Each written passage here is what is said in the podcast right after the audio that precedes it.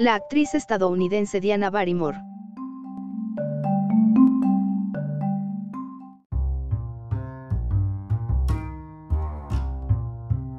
Nacida en 1921 en la ciudad de Nueva York, Nueva York, Diana Barrymore decidió estudiar actuación y se inscribió en la Academia Estadounidense de Artes Dramáticas cuando era adolescente.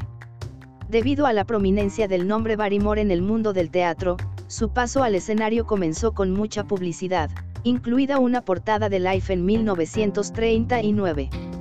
A los 19 años, Barrymore hizo su debut en Broadway y al año siguiente hizo su primera aparición en películas con un pequeño papel en una producción de Warner Bros. En 1942, firmó un contrato con Universal Studios, que capitalizó su nombre Barrymore con una importante campaña de promoción que la calificó como la nueva personalidad de la pantalla más sensacional de 1942.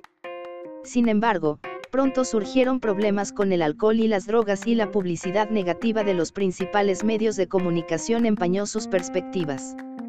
Después de menos de tres años en Hollywood y seis papeles importantes en el cine en Universal, los problemas personales de Barrymore acabaron con su carrera.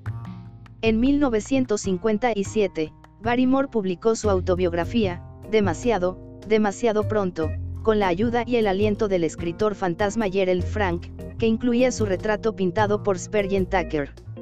En julio de 1957, promocionó el libro apareciendo en el programa de televisión de Mickey Wallace de Mickey Wallace Interview. Al año siguiente, Warner Bros. Hizo una película con el mismo título protagonizada por Dorothy Malone como Barrymore y Errol Flynn como su padre. Barrymore murió en 1960. Su muerte se ha atribuido a una sobredosis de drogas, pero su autopsia no encontró una causa de muerte y no encontró indicios de sobredosis.